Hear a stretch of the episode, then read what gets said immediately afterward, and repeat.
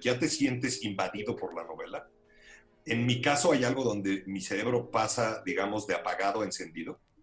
Y en el instante en el que ya estén encendido, empiezo a estar muy, muy atento a prácticamente cualquier conversación con cualquier persona que me pueda nutrir para la novela. Te vuelves una especie como de ladrón perenne. Como te digo ladrón perenne es porque todo el o un, o un pescador constante. Y lo que quiero decir con esto es que estás de repente en una conversación, en una fiesta y alguien, en el caso de Tenebra, ¿no? Tenebra, la novela ocurre en el mundo político, con gente, hay factureros, gente que hace dinero con corruptelas y demás, ¿no? En el libro.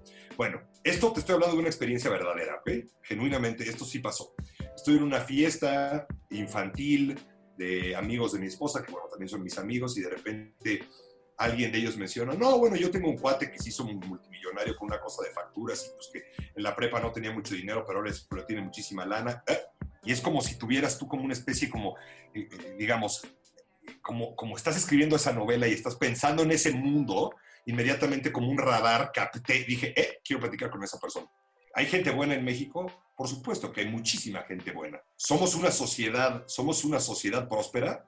En absoluto, ¿no? Es decir, somos un país que eso, yo no sé si somos un enfermo terminal, pero somos un país que está enfermo de 150 diferentes cosas, ¿no? Es decir, de verdad, es muy desesperanzador y es muy, es muy esperanzador ver a México hoy en día. 15 años metidos en un conflicto, en un conflicto de una guerra, de una, de una guerra entre, entre narcotraficantes y delincuentes que ha dejado cientos de miles de muertos.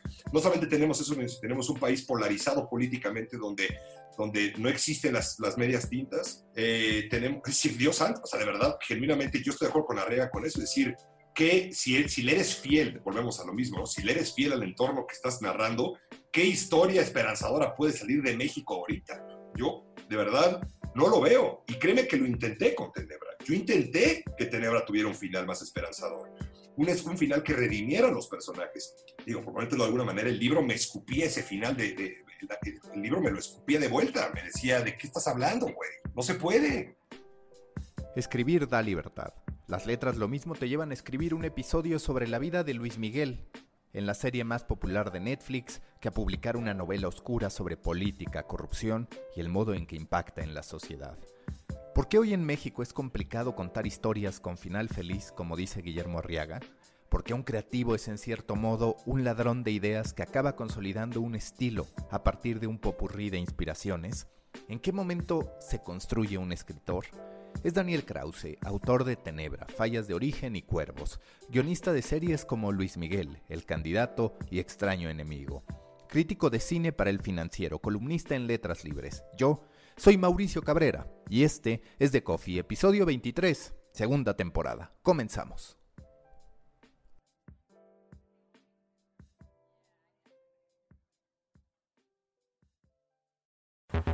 Intenso como Nación 321, ligero como BuzzFeed, cargado como el de Forma, refinado como el país. Aquí comienza The Coffee. Grandes historias para grandes storytellers. Un podcast con el sabor de Storybaker por Mauricio Cabrera. The Coffee con Daniel Krause, escritor, guionista. Daniel, muchas gracias por estar aquí. Yo te quiero preguntar, más allá de tus publicaciones que pues siempre forman parte, momentos puntuales de la trayectoria de una persona que se dedica a lo que tú, ¿cuáles dirías las que son las circunstancias que a ti te llevaron a decir, ok, en este momento estoy listo para crear una obra, para crear un libro y demás? ¿Cuáles son experiencias en tu vida que tú dices, ok, este es el aha moment, si es que existe, para decir, ahora sí me siento listo para embarcarme en un proyecto que tú definirías a lo largo de tu vida como estos momentos fueron cruciales? Oh, Espérate, Mauricio, empieza con preguntas más suaves, man. Ese es un preguntón o no, es una, es una muy buena pregunta, pero es una, vaya, pero es una pregunta muy, muy difícil de, de, de, responder y es una pregunta que además, Mauricio, te soy franco, no me habían hecho. Eh, antes que nada, te agradezco mucho el espacio eh, y, que podamos platicar de, Tenebra, de mi libro y de, de mi, de, carrera y demás. Pero bueno, para contestar tu pregunta, yo te diría que depende muchísimo de cada libro. Eh, depende realmente mucho de cada libro. En el caso de, en el caso de Tenebra, Eh, Tenebra fue el más complicado para dar el brinco, ¿no? Es decir, para, para echarte el clavado, digamos. Em, es como si uno se estuviera preparando para hacer un viaje, pero no tuviera como el boleto de avión hasta que un día dice, bueno, ya, al diablo, vamos, vamos a echarnos esa, vamos a echarnos ese, vamos a echarnos ese viaje, ese tirito, vamos a empezar a explorar. Eh, yo lo que hago, yo tengo, tengo, digamos, un proceso que tiene cierta lógica para mí, pero me imagino que si lo platico a cualquier otra persona le, debe de sonar eh, muy desordenado. Yo lo que hago es, primero empiezo a dejar, digamos, que la novela me, y las ideas de la novela me invadan. Me invadan, digamos, casi, casi como una especie de, virus, para, para, para, poner un término que está muy de moda, ¿no? Eh, empiezo a convivir con la novela, empiezo a convivir con los personajes.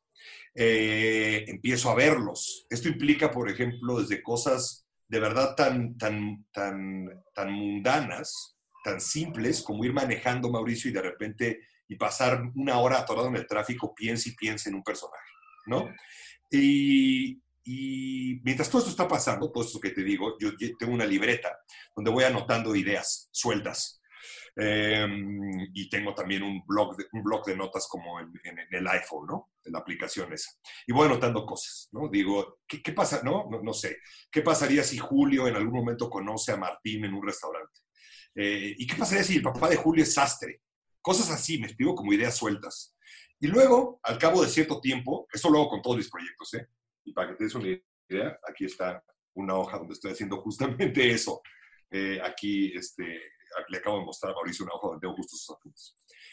A cabo de cierto tiempo, digamos tres meses, yo me junto con, esos, con todas esas notas y me doy cuenta que algunas ya, ya, digamos, caducaron, que ya no funcionan, pero otras me siguen despertando cosas. En el caso de Tenebra, que es el libro del que, está, del que, del que imagino que vamos a hablar la mayor parte de esta, de esta, de esta plática, eh, todo este proceso que te digo estaba también aunado a un proceso de investigación donde yo iba tomando, digamos, de los detalles que me importaban, que me parecían interesantes. Y esto fue un proceso muy largo, mucho más largo que con Fallas de Origen, mi libro anterior, Fiebre, Cuervo, los libros anteriores a Fallas. Digamos, de tres años, hasta que en una conversación con un director de cine, platicando con él, me, dijo, bueno, ¿de qué va tu novela? Y se la platiqué y le dije, bueno, pues va de, de, de este joven operador político que se llama Julio Rangel y, y que y este otro abogado caído en desgracia al que el PRI le ha arruinado la vida desde tiempos de José López Portillo, a su padre y a su abuelo, y como la novela, pues tú los ves como dos trenes que eventualmente van a chocar, y, y conforme la fui platicando, Mauricio, me di cuenta que la novela ya estaba en mi cabeza. Y acabé de hablar y, mi interlocutor me dijo, ¿por qué no te vas ahorita y empiezas a escribirla ya, güey? Tal cual. Y dicho y hecho, llegué a mi casa y empecé a escribirla, ¿no? Es decir, ese fue nunca sabe, ese fue el, empujoncito que necesitaba para, para, para echarme el clavado. ¿no? Eh, es muy misterioso, en algunos casos ocurre muy rápido, en algunos casos yo he escrito cuentos que eh, la idea se me ocurre en la mañana y en la tarde estoy escribiéndolos. Y hay ideas que no te miento, te lo juro que hay ideas que tengo desde hace cuatro años para cuentos y no las he empezado a escribir porque digo, todavía no está es el equivalente, ya sé que estoy eh, llenando de analogías aquí por todos lados, metáforas por todos lados, pero es el equivalente, digamos, a que tú sepas cuál es una receta y, eh, los ingredientes que lleva una receta y sabes que no tienes uno o dos de los ingredientes, no te puedes sentar, no te puedes parar a, cocinar ese platillo. Es algo de verdad, de verdad muy misterioso sobre el proceso, sobre el proceso creativo. Disculpa la respuesta larguísima, Mauricio, pero la verdad es que nunca me habían hecho esa pregunta y es una, es una pregunta muy interesante sobre, sobre por qué, cómo uno decide empezar a escribir en vez de pensar una novela. ¿Qué tan importante es para el escritor aprender a coleccionar de forma ordenada las vivencias, las experiencias, las inspiraciones que recibe? Porque digamos que es contradictorio. Siempre se ve a un escritor como una persona solitaria que muchas veces está durante horas escribiendo sin necesariamente exponerse, pero también se sabe que hay un proceso de descubrimiento que pasa por estar con personas, que pasa por estar observando y demás. Para ti, ¿qué tan importante a lo largo de tu historia, de tu trayectoria, ha sido poder convertir esas vivencias en cuestiones tangibles que se van contigo y que hoy incluso yo lo comparo al aprendizaje en general. Hay tanta información que si tú no haces algo con esa información que hoy consumes, al día siguiente se te olvidó. Entonces, ¿Tú cómo haces que eso que vives es cierto, ¿eh? Te lo voy a responder así. Cuando uno, cuando uno, en mi caso, cuando decido que ya estoy escribiendo, cuando, volviendo a la primera respuesta que te di, cuando ya te sientes invadido por la novela, en mi caso hay algo donde mi cerebro pasa, digamos, de apagado a encendido. Y en el instante en el que ya estén encendido, empiezo a estar muy, muy atento a prácticamente cualquier conversación con cualquier persona que me pueda nutrir para la novela. Te vuelves una especie como de ladrón perenne. Como te digo ladrón perenne es porque todo el o un, o un pescador constante. Y lo que quiero decir con esto es que estás de repente en una conversación, en una fiesta y alguien, en el caso de Tenebra, ¿no? Tenebra, la novela ocurre en el mundo político, con gente, hay factureros, gente que hace dinero con corruptelas y demás, ¿no? En el libro. Bueno, esto te estoy hablando de una experiencia verdadera, ¿ok? Genuinamente, esto sí pasó.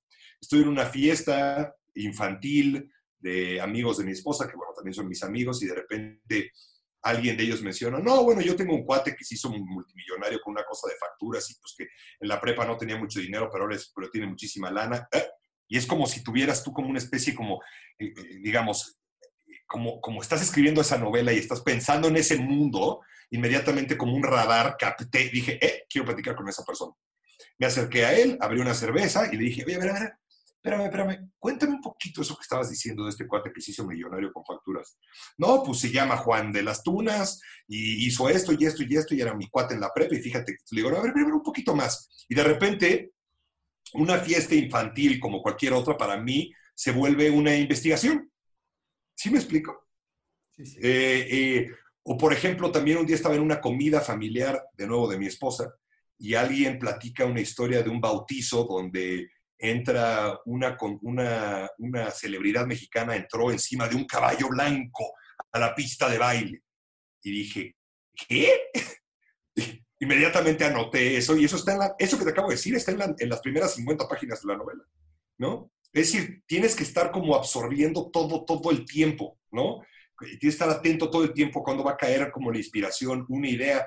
Yo no te diría que, yo te diría que sí, una novela empieza a, habitarte, a invadirte, como te dije, e, en, un proceso de soledad, ¿no? Por eso te puse el ejemplo del coche atorado en el tráfico.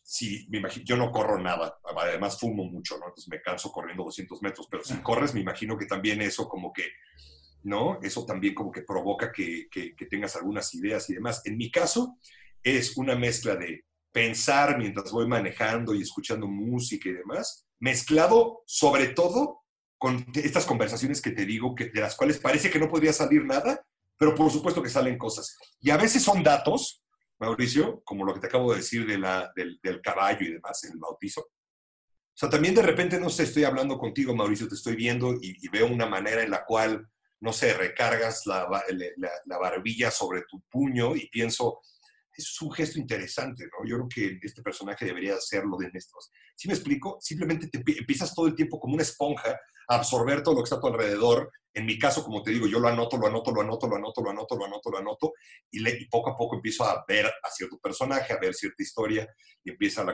eh, empieza a, tomar, a tomar forma. Pero más que una cosa solitaria, es un asunto de verdad de estar pesque y pesque, precisamente con, con, con terceros, con otras personas. En un país tan marcado por la corrupción, ¿se puede sorprender con la corrupción?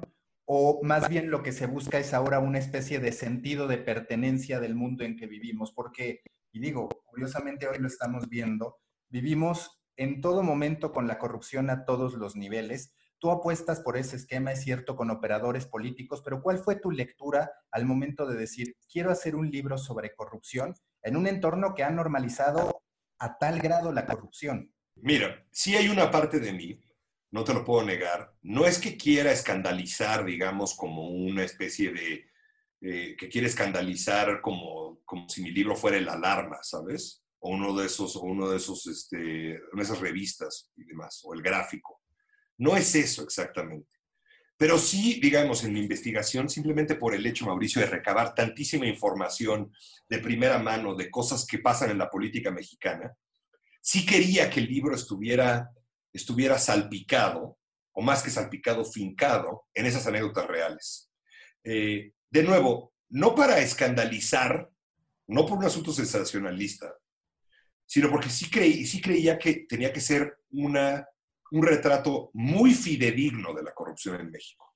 Es decir, yo quería que, para ponértela más fácil, yo quería que un político pudiera leer el libro, un político corrupto, y dijera, ajá, así le hacemos. ¿Sí me explico? Era un asunto de fidelidad con el mundo que estaba retratando, más que, con el, más que un compromiso con el lector de, o, para usar el morbo o demás. Es, simplemente querer retratarlo con verosimilitud. Es lo mismo, digamos, toda proporción guardada, si estuvieras escribiendo sobre la Revolución Francesa y quisieras evocar ese mundo con, con, verosimilitud. ¿Me explico? Eh, por ahí va la cosa, en, función, en función, a la, en función a la, al retrato de la, de, la corrupción, ¿no?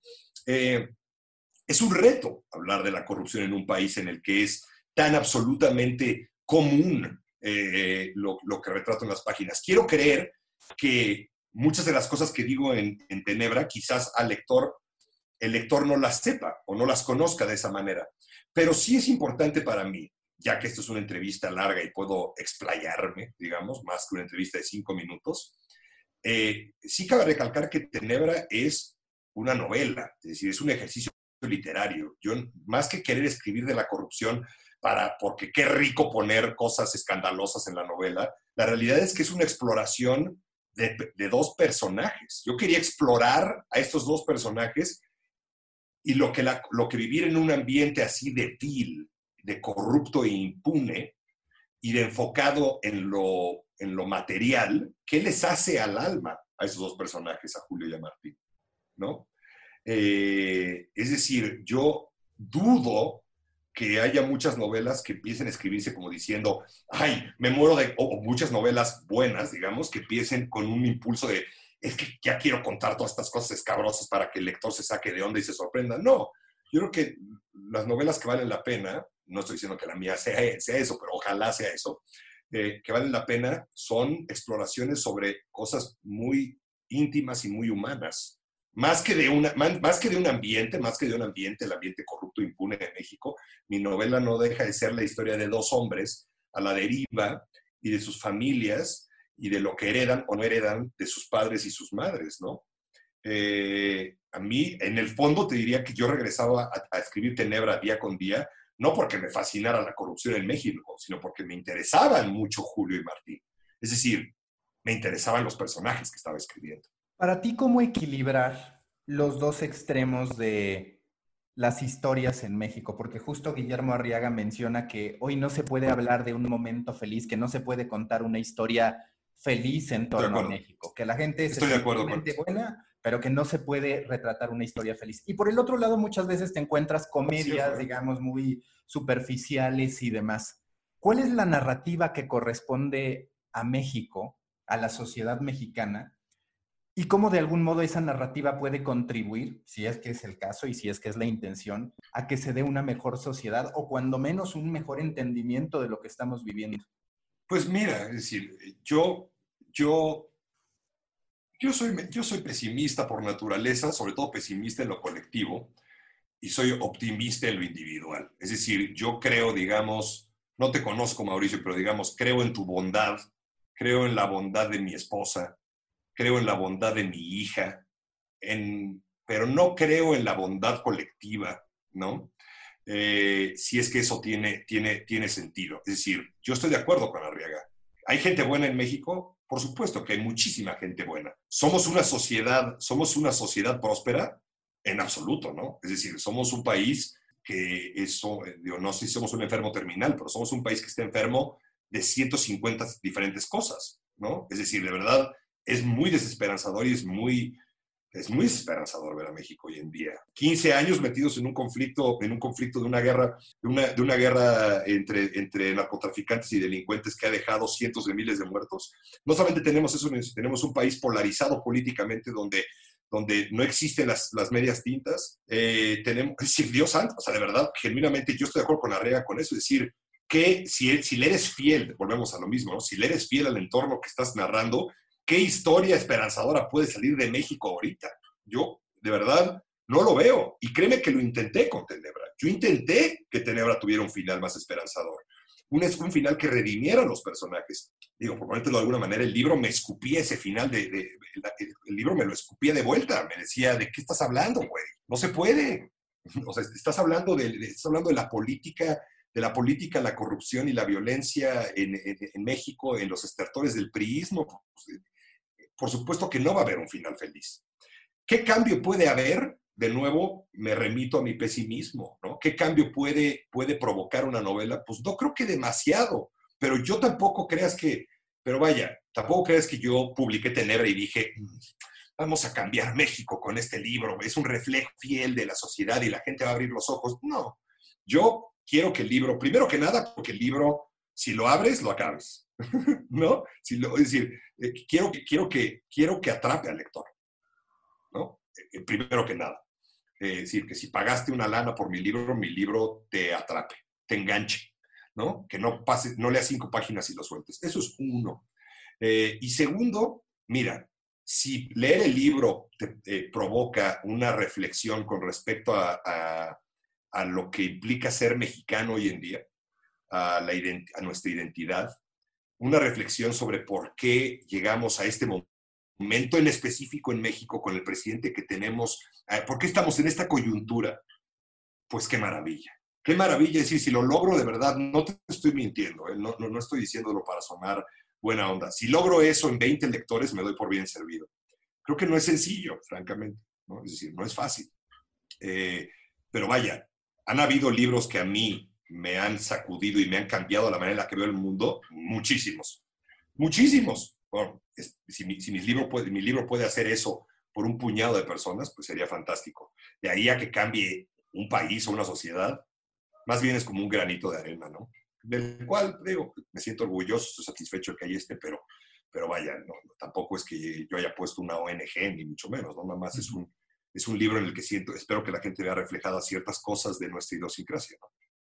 ¿Qué lugar le corresponde a la ficción en las sociedades latinoamericanas y en particular México? Porque el otro día hablaba con un español especialista en audiolibros, Javier Celaya.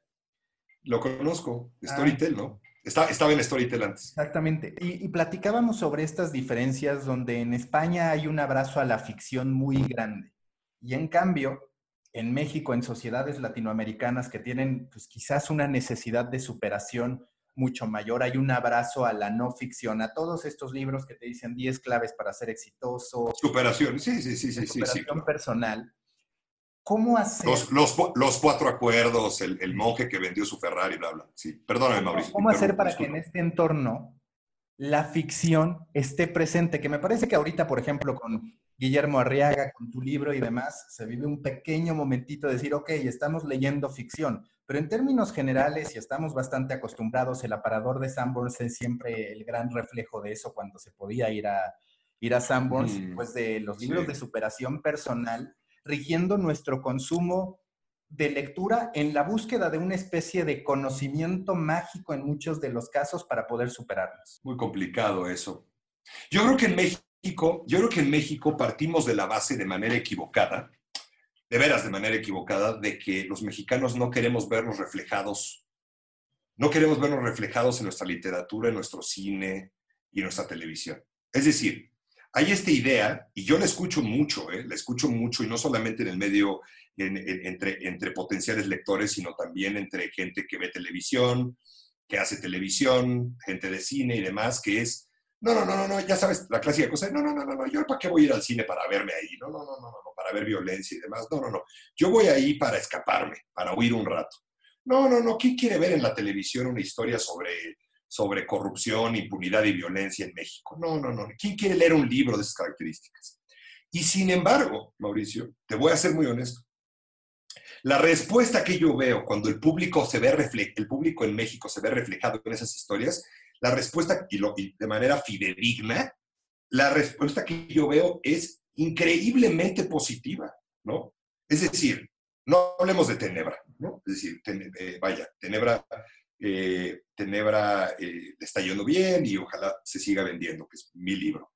Ve el éxito del vendedor de silencios, ¿no? Es decir, que, te, está hablando de algo, yo siento que es una, yo siento que es una novela que te está hablando de, de tema, o sea, a pesar de que no ocurre ni siquiera en este siglo, te está hablando de temas muy contemporáneos y, pues es un bestseller arrollador, ¿no?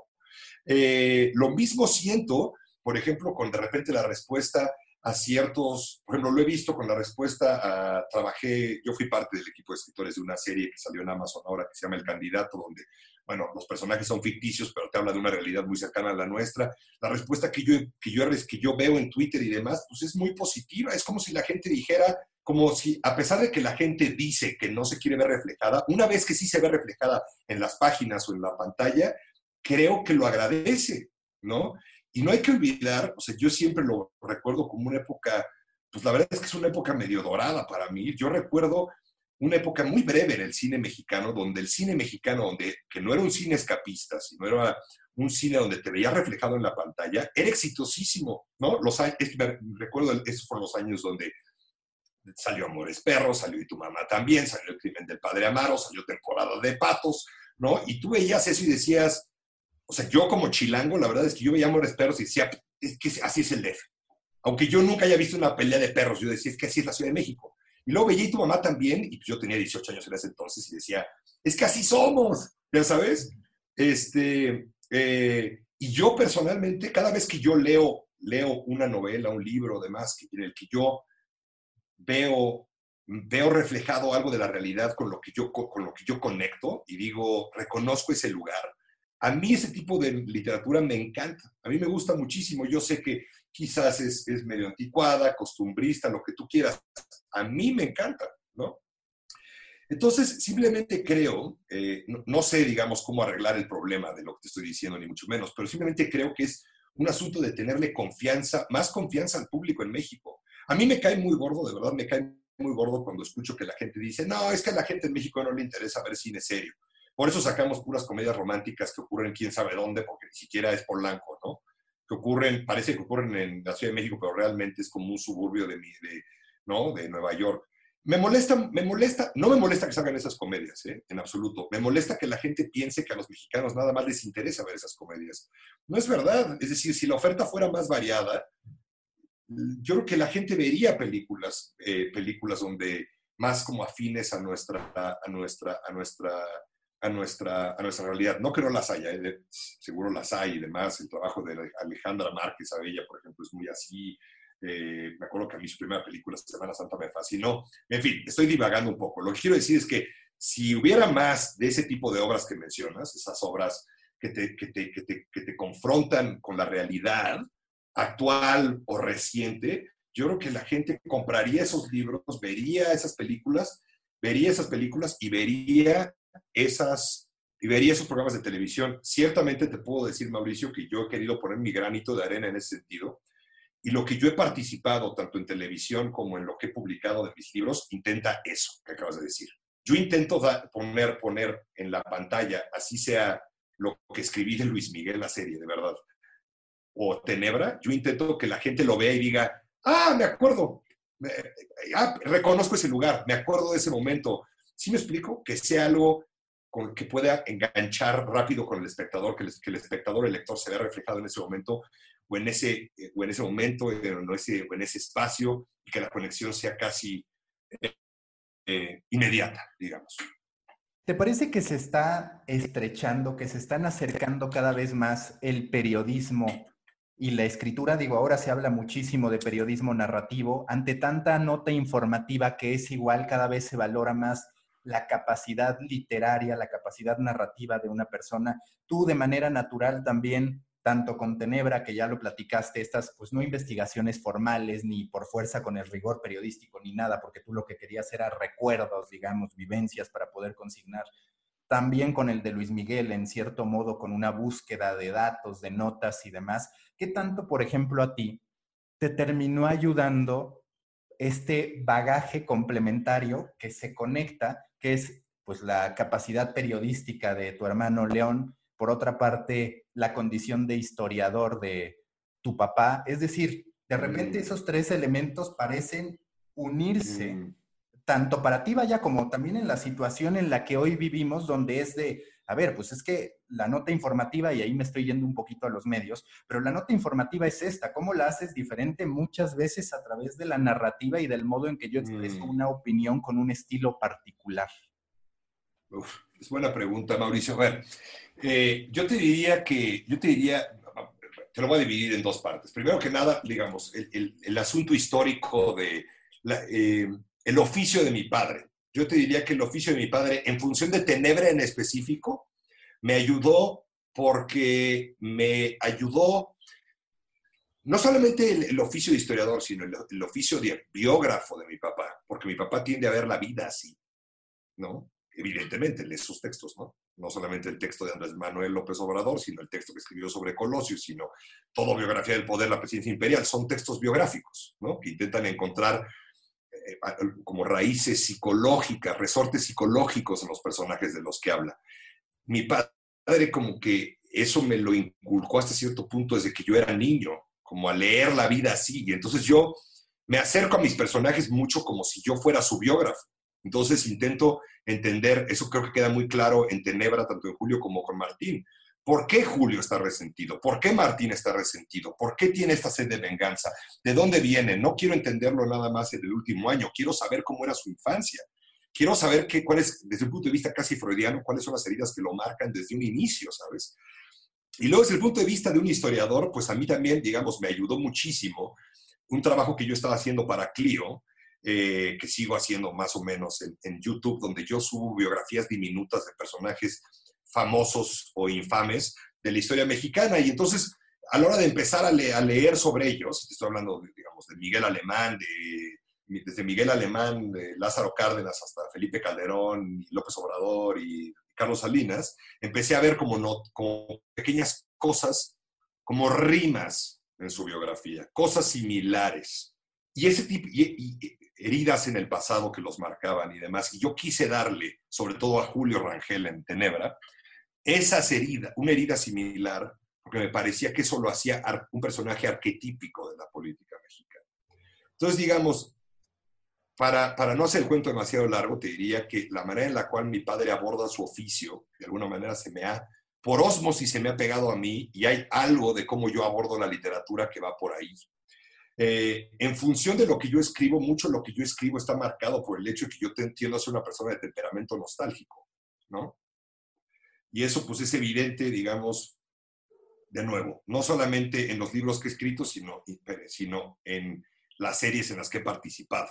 ¿no? Eh, en, lo, en mi contribución, digamos, en, Luis Miguel la serie, pues bueno, pues es una serie, pues evidentemente es una serie eh, que tiene un cariz nostálgico. Pues sí, sí lo tiene. Es decir, a mí me importaba mucho que tuviera estas, que, que, la, que la serie tuviera estos momentos que la, que la anclara, que la anclara, digamos, que el vaya, que, tuviera, digamos, el comercial de Sabritas, ¿no? Que, grabó Luis Miguel, como cosas donde que tuviera una mención a la Chiquitibum, este personaje del de, famoso del Mundial del 86, es decir, cosas que el, el, espectador pudiera verlo y dijera, ay, yo me acuerdo, yo me acuerdo de ese momento, me acuerdo de ese comercial, me acuerdo de ese personaje y demás. Eh, y en función de Tenebra, Tenebra tiene cosas que vienen desde Fiebre, desde mi libro Fiebre de Cuentos, es decir, yo con Tenebra yo regreso a los 80, regreso a mi infancia, regreso a, así como que también he hablado del 94 en otros libros, en otros libros míos. Es decir,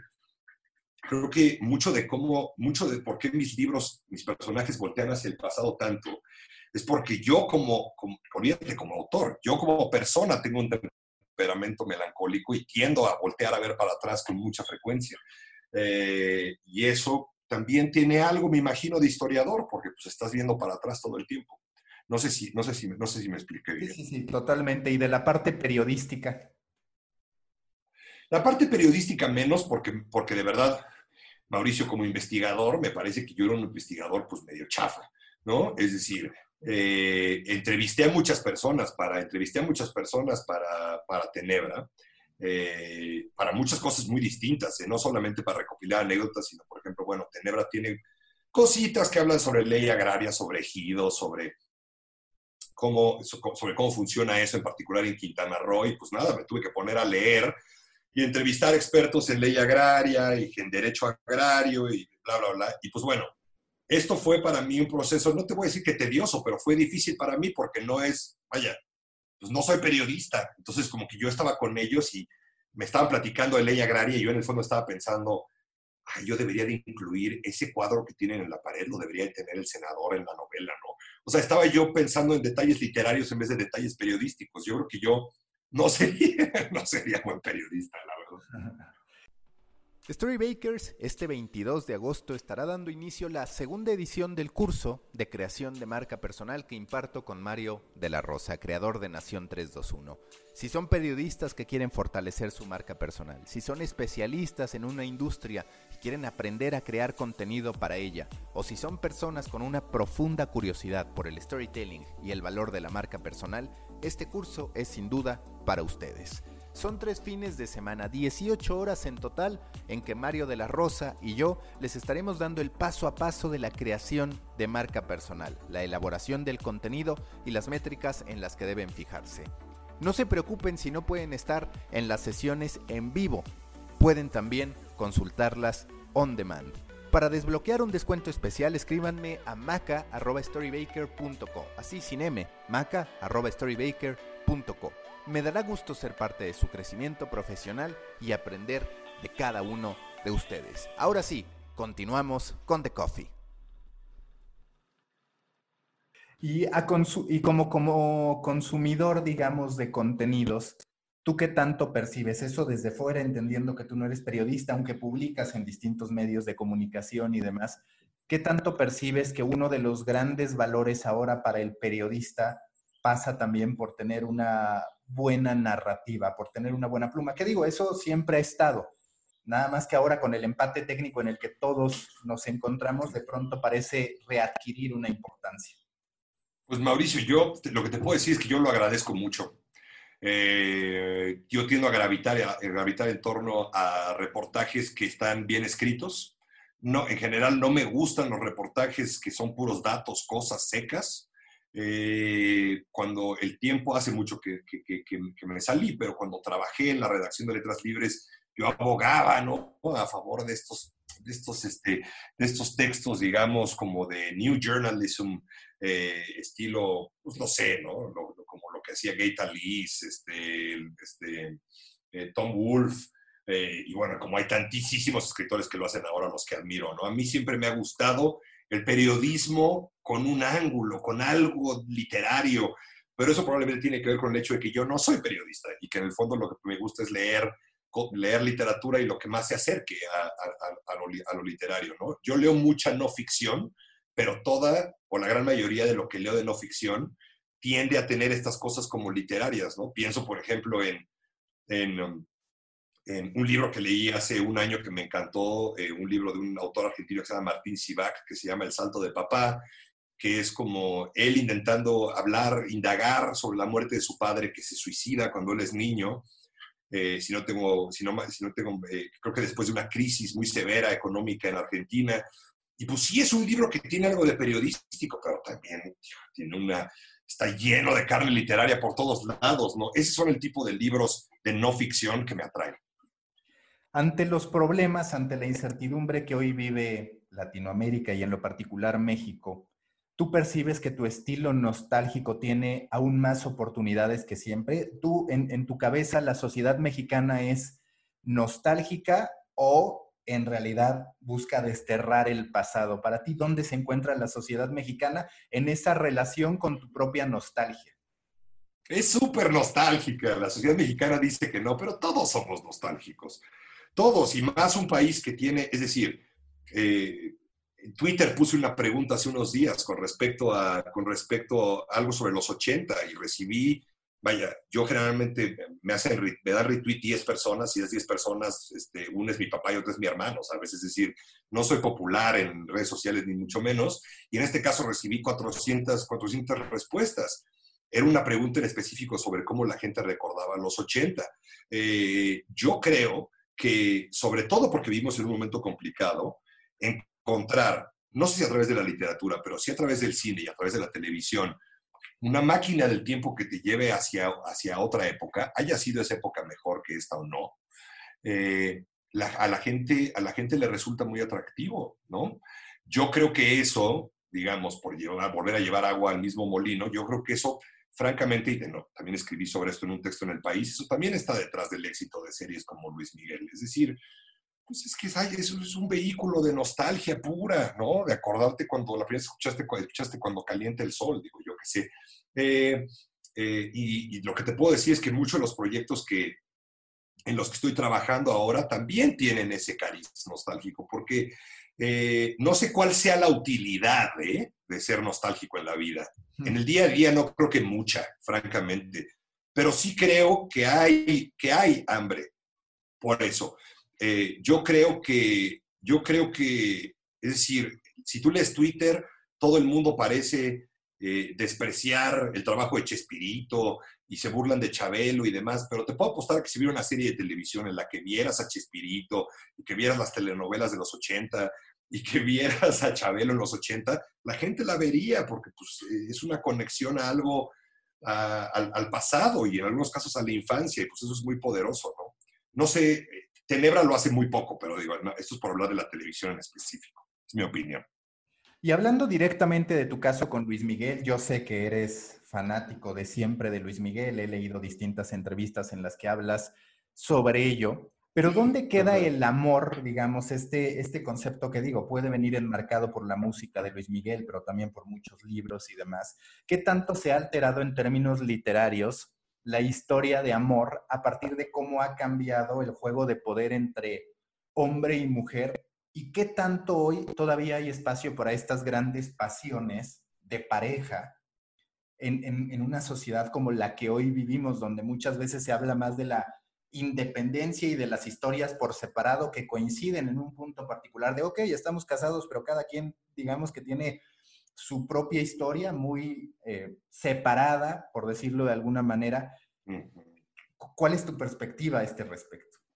Uf, quién sabe, no sé. Yo te, yo te diría que siempre va a haber espacio para historias de amor, pero ciertamente, por ejemplo, sin hablar de, México en particular, pues la comedia romántica es un género que está, que va en declive en Estados Unidos. ¿eh? Digo, no que no haya de vez en cuando historias de comedias románticas que tengan éxito, pero si la comparas con, con su pico, con su auge, el auge de la comedia romántica en los 90 y demás, pues el cine comercial en Estados Unidos cada vez te, te, da menos comedias románticas y cuando sí te las da, pues es con este elemento de vulgaridad eh, muy propia del cine de Yodápata, ¿no? Es decir, no sé, Virgen a los 40, pues es una comedia romántica, Knocked Up es una comedia romántica, este, olvido cómo se llama la película esta de, ay, ay ¿cómo se llama esta? Bueno, en fin, es, es, es, como con ese tono, ¿no? Eh, me parece, las comedias, las comedias románticas. Eh, que también me parece que es una evolución natural, ¿no? A pesar de que he dicho ya un par de veces en, este, en esta plática que soy una persona de temperamento melancólico, me parece que pues, el arte, el arte, las películas, comerciales o no, pues tienen que evolucionar. Y creo que también eh, parte del declive de las comedias románticas obedece a que hay un apetito por ver historias que, que vayan más allá de este asunto, eh, pues ya muy visto de el hombre que quiere con la chica y la chica que no lo pela o viceversa y finalmente acaban siendo parejas. O sea, siento que también hoy en día en particular pues hay un apetito para historias que, para, digamos, distintas o que le den un, un, este, un twist a, eso, a esa premisa que acabo de mencionar, a mí, me parece, a mí me parece que es una evolución muy bienvenida y que es natural que así ocurra. En términos de fútbol, somos nostálgicos o somos optimistas, porque vaya, yo sé que tú eres futbolero, yo también, yo he de confesar que, por ejemplo, en el 93 yo tenía dos elementos patrióticos, uno que nos va a identificar mucho, vaya, yo de mi infancia recuerdo absolutamente la canción de la incondicional, pero no por la canción, sino por el video, me parecía extraordinario ver al ejército mexicano, de verdad yo decía, es que me hace sentir orgulloso, y la otra era antes de irme a la escuela escuchaba la narración de Raúl Orbañanos del Nos vamos al Mundial en un disco, en un CD que llegaron a, a vender. El aficionado mexicano va a apreciar más el pasado que el presente del fútbol mexicano para como hoy vemos que la MLS se nos va acercando ineludiblemente, que no pasamos a ese quinto partido con el que tanto soñamos, hacia dónde va la narrativa de fútbol, entendiendo todas las complejidades que se ven hacia adelante para nosotros. Mm, es muy interesante, muy interesante. Hace mucho que no hace mucho que no pensaba en eso, hace mucho que no pienso en el que no pienso en el fútbol a pesar de que eh, Aunque escribiste evidentemente con Chile, ¿no? Con México, Chile. Claro, claro, pero pero vaya, eh, el 94 El 94 sin duda alguna es uno de esos recuerdos. El 94 es un año, para mí es un año, es un parteaguas, ¿eh? Eh, eh, no solamente desde el punto de vista personal, de que yo era muy chico, tenía 12 años, o más bien justo porque yo era muy chico, el 94 en específico que mencionabas, Mauricio, pues para mí, creo que para el país y para mí es un parteaguas. Yo lo veo realmente como el fin de, como el fin de, de, mi infancia, y digo, va a sonar cursi, pero el fin de la inocencia, ¿no? Es decir, de, vivir en un país, eh, no estoy diciendo que es un país que no tenía problemas, por supuesto tenía muchísimos, pero vivir en un país que, parecía, digamos, ya lo dije yo en un artículo que escribí, eh, como medio acariciar el primer mundo, y yo me acuerdo incluso la gente aplaudiéndole a Salinas en el estadio, ¿eh? en las eliminatorias del 93 rumbo al 94. Después pasa lo de Colosio y realmente pues, es como un despertar muy violento donde te das cuenta que estás en un país que tiene un lado profundamente salvaje, que ese, ese lado profundamente salvaje probablemente ya estaba ahí antes, pero yo no lo había notado hasta el 94, que viene de la mano, por cierto, en mi caso, porque yo era un futbolero obsesivo, obsesivo absoluto, y que, y que, y que la derrota contra Bulgaria a mí, me acuerdo que me, vaya, me afectó un mes de mi vida, ¿eh? Yo me acuerdo haber llorado, yo, o sea, de verdad, eh, ninguna derrota me ha, vuelto a doler así ni me dolerá. Aunque llegáramos a la final del mundo y nos ganara Estados Unidos. Bueno, no, quién sabe, eso está bastante, eso está bastante, eso está bastante grave. Pero eh, no sé, no sé, yo creo que, yo creo que los aficionados por medio, por medio del fútbol tienden a olvidar rápido. Yo siento que es algo que a mí siempre me ha dado como tristeza de los futbolistas, ¿no? Este asunto de, no sé, siento que un aficionado promedio en Francia, quizás me equivoco, ¿eh? ve a, a, Griezmann, ¿no? Y, se pone a llorar. Pero ve a Platini y quizás ni lo pela. Te estoy quizás dando un mal ejemplo, ¿no? Pero porque Platini es muy famoso, pero ve a Jean-Pierre Papin o ve a Tigana y, y, ¿no? y los ve y dice, ah, ahí están. Y no los, a pesar de que eran unas estrellas increíbles, ¿no? Es decir, el, el, el deporte es cruel en ese sentido. Creo que eh, a menos de que seas Cruyff, Maradona, Zidane, ese tipo de futbolista inolvidable, eh, como que, el, como que el, aficionado olvida rápido y se clava en las nuevas estrellas y ya, se olvida, se olvida de ti. Esa es mi impresión. De nuevo, puedo estar completamente equivocado, pero a mí eso es lo que yo veo en el, veo en el fútbol, ¿no? Curiosamente me ha tocado, eh, por ejemplo, me ha tocado, no sé, me ha tocado, completamente por azares del destino, me ha tocado compartir avión y una vez un camión con Manuel Negrete, como cuatro veces. Y las cuatro veces que yo vi a Manuel Negrete, se le acercaron cuatro personas diferentes a decirle exactamente lo mismo, que fue, oye, ese gol de tijera en el 86, Manuel, ¿eh? Qué padrísimo. Entonces también piensas, pobre, o sea, de un lado, qué padre haber anotado ese gol, pero por otro lado, ta madre, mano. O sea, pasan 34 años y te siguen y te siguen preguntando del mismo gol, no sé, este, o sea, si como escritor a mí me siguiera preguntando del, de, cuervos, pues no sé, este, por un lado me daría gusto que eso fuera memorable, pero por otro lado me, daría mucha depresión.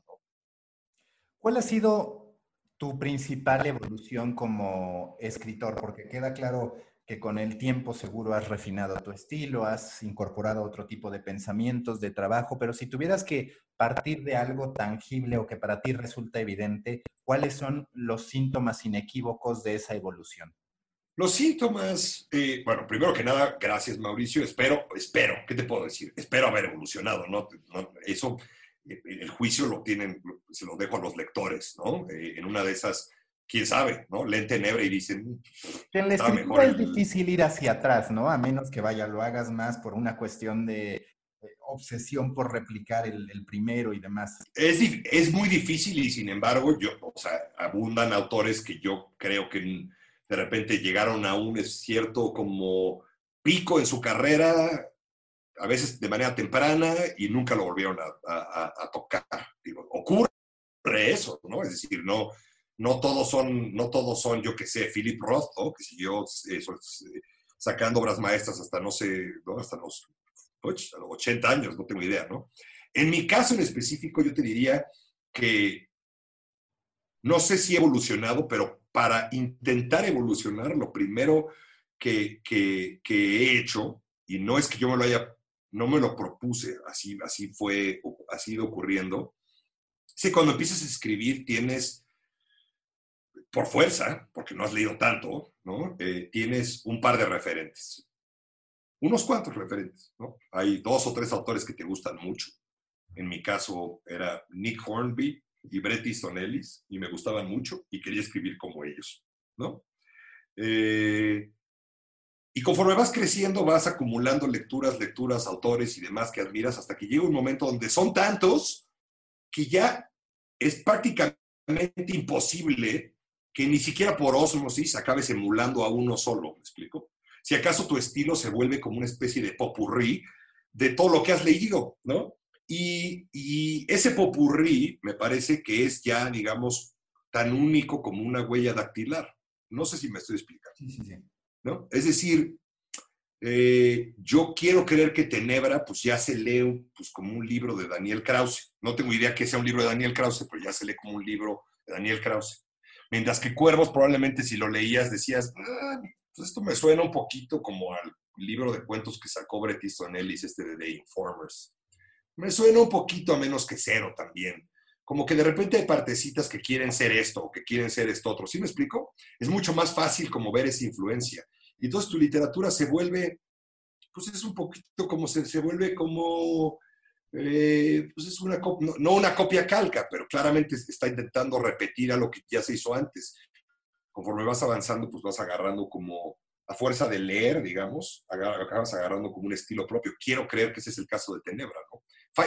Quiero creer que eso ya medio se veía venir desde Fallas de Origen, que es mi novela anterior que publiqué hace ocho años, pero creo que en Tenebra Creo que en Tenebra es más claro que en Fallas. Creo. Hay ocho años de diferencia entre una y otra, es un, buen rato. ¿En qué punto tú dijiste, soy escritor, voy a actuar como escritor, voy a trabajar como escritor y demás? Porque hay muchos que viven en la espera de que pueda llegar un momento de decir, a ver, dejo lo que hago, que es lo que me da dinero y demás, para de repente escribir ocasionalmente. Ahora en Medium me parece que más que nunca hay ese deseo de decir, ok, voy a escribir, que no hay tanta ficción como contenidos de no ficción ahí. Pero bueno, ¿tú en qué momento sí dijiste, soy escritor, trabajo como escritor y mi vida se construye como escritor? Pues es lo que yo más quería eh, pues, en la vida, básicamente, Mauricio, ¿no?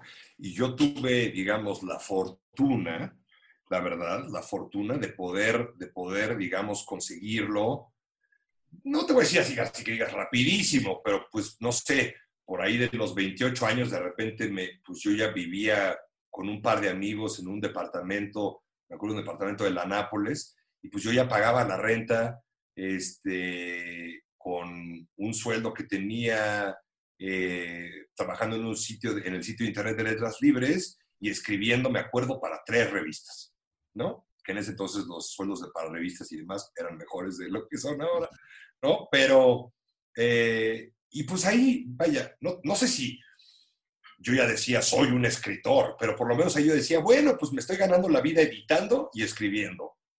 Que, que, y me sentía muy afortunado, ¿no? Así como me siento, la verdad, por más cursi que suene, me siento muy afortunado ahorita, donde, donde pues ya no escribo para, creo que para una revista, pero realmente lo que hago pues, es escribir para televisión y pues es padrísimo, ¿no? De repente, lo, que te puedo decir es esto.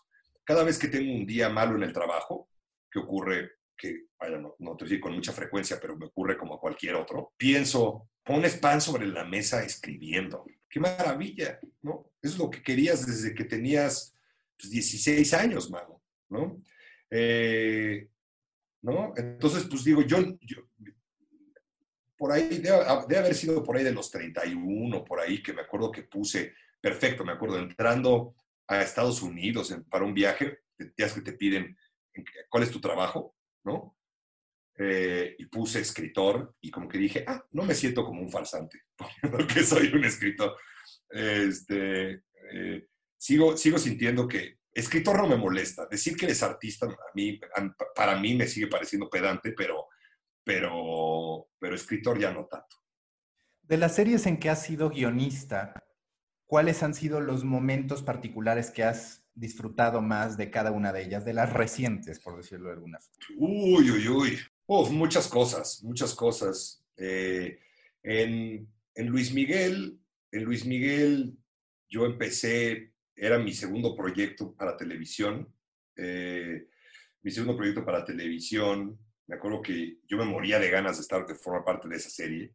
Se lo había dicho a, a, mi, a mi jefa, eh, que por favor me considerara, por favor, por favor, por favor.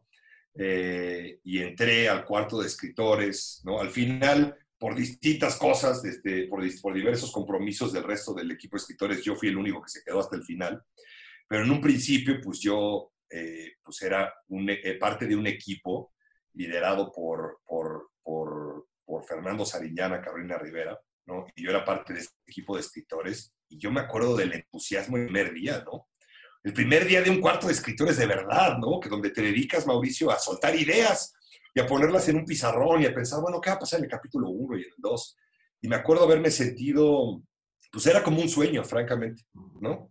Eh, eh, lo recuerdo como un momento, yo acababa, por cierto, además, mi hija acababa de nacer, ¿no? Lo recuerdo como un momento de verdad muy luminoso, ¿eh? De esos momentos, hablando del temperamento melancólico, ¿eh? lo recuerdo como un momento realmente muy bonito, ¿no? O sea, por, por primera vez empezaba a trabajar, trabajar, trabajar en televisión, este, eh, haciéndolo además con gente que tenía mucha más experiencia que yo, aprendiendo muchísimo todos los días. Eh, yo llegaba con, mejor que yo llegaba 20 minutos antes de que empezara el cuarto con ideas, como, ay, es que deberíamos tener un capítulo que fuera esto y esto y el otro. Y bueno, luego en el caso de esa serie, pues pues el éxito de la serie fue padrísimo, ¿no? O sea, el hecho de que saliera cada capítulo en domingo y poder leer lo que la gente decía de cada capítulo en el que habíamos trabajado tanto, pues, pues, bueno, pues sí, eso fue maravilloso, una sensación inigualable. Y pues, siendo el segundo proyecto en el que trabajaba, pues te imaginarás qué, qué, padre se, qué padre se sentía, a pesar de que yo estaba viviendo fuera de México, entonces no me tocó vivirlo aquí.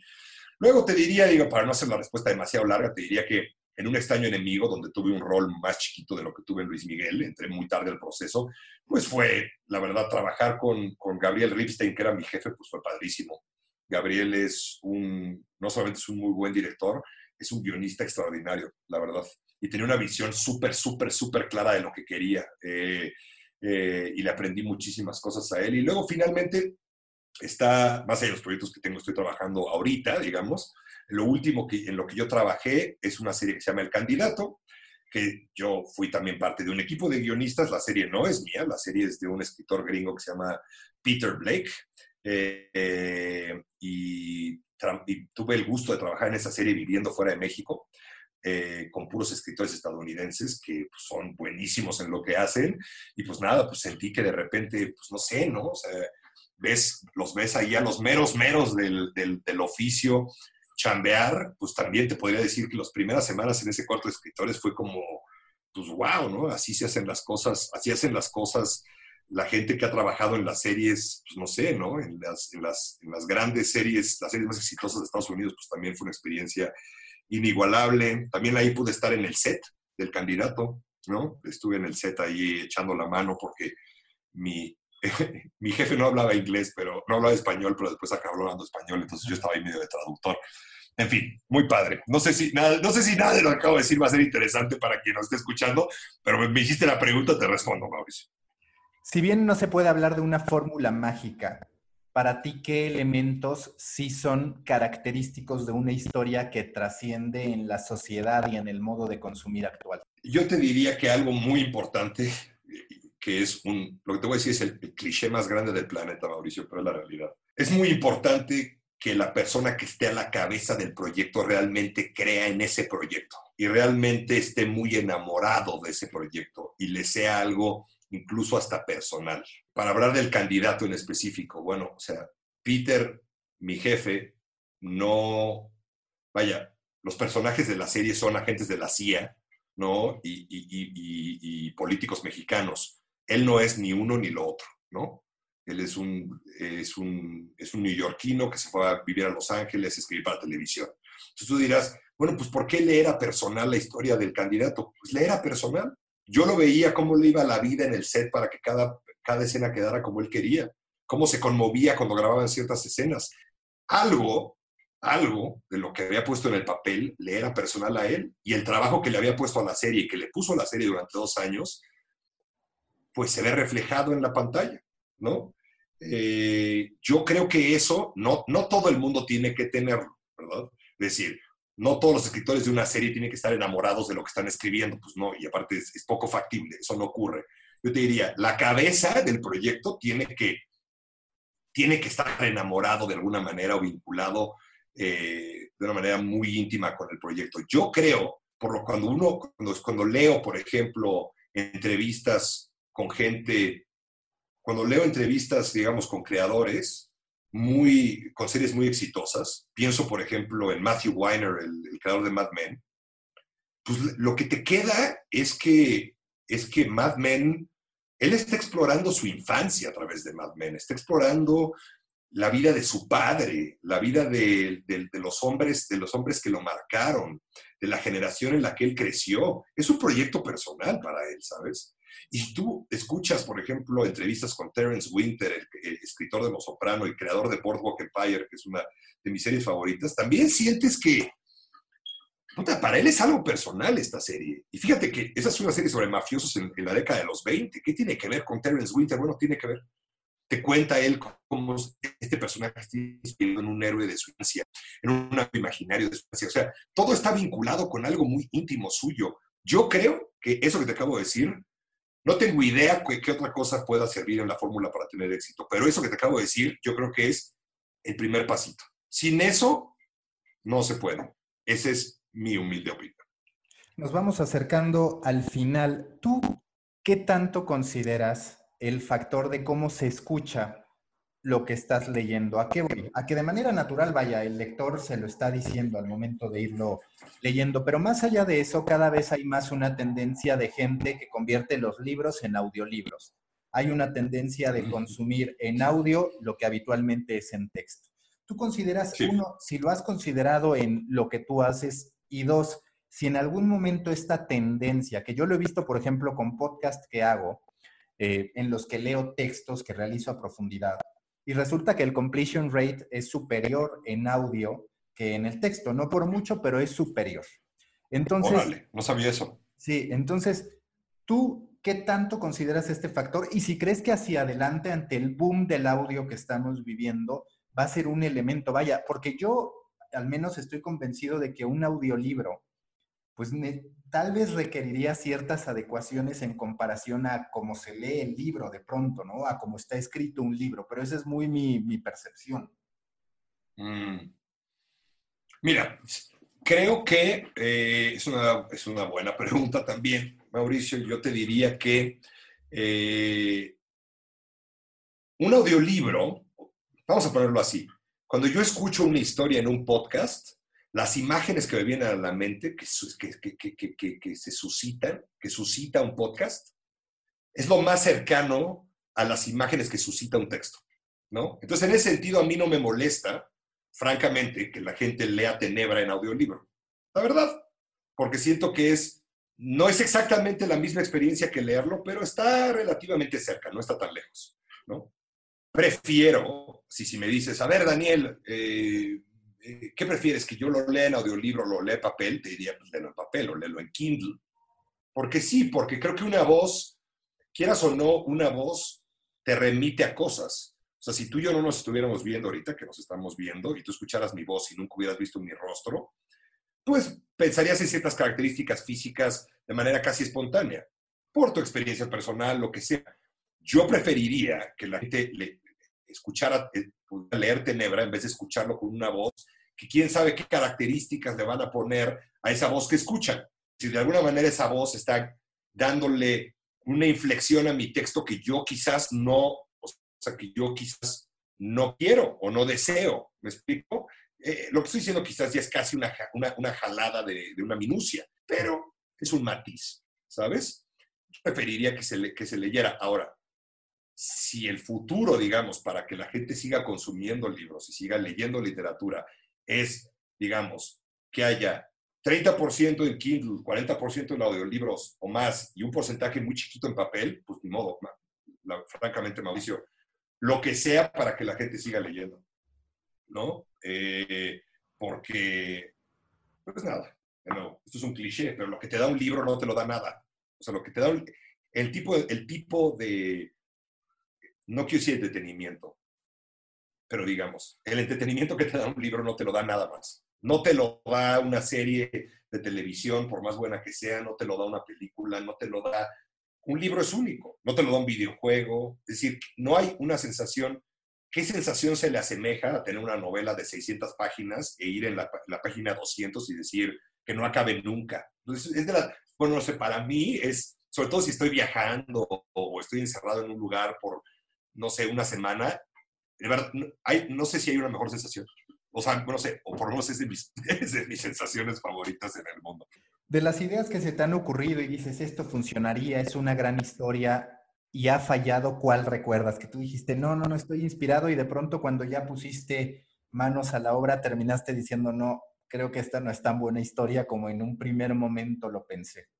Absolutamente todo lo que he escrito sobre, sobre terror, horror, Mauricio.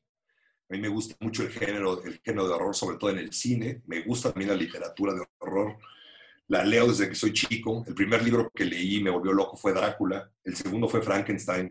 No sé, o sea, es genuinamente un género que, al que le tengo un cariño muy profundo. Eh, hace tiempo, que, hace tiempo que, que, ya no me gusta tanto, pero me leí, no sé, la mitad de los libros de Stephen King, ¿no? Eh, he, intentado, he intentado escribir novelas de horror, ¿eh? He llegado a la, cuartilla 150 y se me desinflan, ¿no? de verdad. O sea, y siempre digo, ay, esta es una idea padrísima. Seguramente me va a dar para una novela completa. Llego a la página 150, a la página 100, a la página 70 y se me... Lo mismo me pasa cada vez que intento escribir de fantasía. Eh, la realidad es que yo no creo que yo vaya a ser un escritor muy versátil, ¿sabes? Yo creo que yo voy a escribir novelas eh, mm, medio hiperrealistas, costumbristas, como Tenebra y como Fallas de Origen. Y yo creo que yo voy a seguir, voy a hacer eso por lo menos en, por lo menos en libros, escribir eso toda la vida. No me veo escribiendo algo que nunca digas nunca, pero no, veo, no me veo abordando otro género nada más porque genuinamente no me sale bien. La penúltima pregunta de siempre en Coffee, si tú tuvieras que recomendar algún libro documental, vaya, lo que a ti se te ocurre, o una dinámica para poder ejercitar la escritura, para poder decir, ok, quiero pasar de esta persona que se siente impostor si pone en su perfil en redes sociales que es escritor a una verdad, aunque sea propia, independientemente si vendes un libro o no, ¿cuál es? ¿Qué, qué recomiendas o qué, qué puede servir de inspiración para esas personas? ¿Para volverse escritores, dices? Para volverse escritores o para decidirse hacerlo o para enriquecer eh, la, capacidad que ellos crean que tengan. Primero que nada, y, espero que esto no suene, eh, antipático de mi parte, pero, o sea, si puedes vivir sin escribir, no escribas. de verdad, o sea, sobre todo no escribas novela ni cuento. O sea, Guión, guion sí, porque el, guion es un oficio muy diferente, ¿no? O sea, yo creo que uno puede ser un escritor para, para, televisión exitosísimo sin que escribir sea ah, una pasión para él, porque, porque, porque es un trabajo más, un trabajo más técnico. Es una cosa diferente escribir para tele, sobre todo si estás escribiendo para el show de alguien más, ¿no? Es decir, si eres el escritor de, yo qué sé, de, de Doctor House, ¿me explico? pero no eres el creador de Doctor House, posiblemente requiere de un, un, requiere de creatividad, evidentemente, pero no, no requiere de un amor por la palabra. Pero si vas a escribir novela o cuento y genuinamente puedes pasar tres años de tu vida sin escribir y cada vez que estás frente a una hoja en blanco no te sale más de dos renglones y no te gusta mucho leer, olvídalo. Entonces es el equivalente a, es el equivalente a, pues, me gustaría muchísimo ser pintor, pero pues fíjate que nunca me nace pintar, no me interesa ver pinturas, no me interesa ir a museos, ni quiero saber de pintores. Pues entonces, ¿por qué quieres pintar? Yo empecé a escribir para mí, ¿sabes? O sea, no empecé a escribir porque quería publicar, empecé a escribir porque una manera como de digerir la realidad y las cosas que me incomodaban. Eh, y ya después pues, uno va refinando sus cosas y, o, no, y, lo acaban publicando, pero, eh, pero yo, pero, pero creo que eso es lo primero, lo primordial. O sea, de verdad, el que, el, que, el que quiere ser escritor, pues primero que nada escribe, todo el tiempo está escribiendo y cada vez que le pasa algo dice, ¡ay! Debería escribirlo. ¿No? ¿Sí me explico? Y la otra es que si uno tiene esa, o sea, porque también he conocido a gente que, que tiene ese impulso, pero quizás no escribe tan bien, ahí lo que creo es que pues, lee, leer todo el tiempo. Hay que tener un libro abierto, estar leyendo, leyendo, leyendo, leyendo y escribiendo. Yo diría que el consejo que le daría es encuentra un pretexto para poder escribirlo lo, tanto como puedas. Abre un blog, ¿no? Yo tuve la suerte, la verdad, la fortuna inmensa, Mauricio, de, de poder escribir para, para, revistas, ¿sabes? Y que eso pues, me permitiera ejercer mi oficio cada semana, cada mes, eh, como, como si ese fuera mi taller, yo fuera un carpintero y ese fuera mi taller y me pidieran una mesa, una silla, ¿sí me explico? Y creo que ahí afiné hasta donde pude afinar mi, mi oficio. Entonces, escribir, escribir, escribir, leer, leer, leer. Y si no te gusta escribir, no te gusta leer, no escribas. Y la última pregunta de siempre en The Coffee, si tú fueras un tipo de café a partir de tu personalidad, de lo que quieres proyectar, ¿qué café serías? ¿Qué café sabe a Daniel Krause? un, un, uno de esos capuchinos dulzones y agradables de, de Vips. un, de verdad, un, café que no, sea, que no tenga nada pretencioso. Un café que no, que no pretende un café de la finca, de no sé qué. Un café común y corriente que hace su chamba, te da, te da cierta energía y sabe relativamente bien. Daniel, muchísimas gracias y bueno, que siga habiendo suerte con Tenebra y con lo que venga. Te lo agradezco mucho, gracias a ti, gracias a ti por la charla. Me, aventaste un montón de preguntas que nunca en la vida me habían hecho eh, y lo disfruté, lo disfruté mucho. Espero no haberme alargado mucho en las respuestas. Te agradezco mucho el espacio, Mauricio, de verdad, y, y, y, la conversación. la disfruté mucho. Un abrazo. Busca la próxima semana un nuevo episodio cargado de emprendimiento, endulzado con grandes historias y narrado por grandes storytellers. Suscríbete a The Coffee, un podcast de storytellers para storytellers, un producto de Storybaker por Mauricio Cabrera.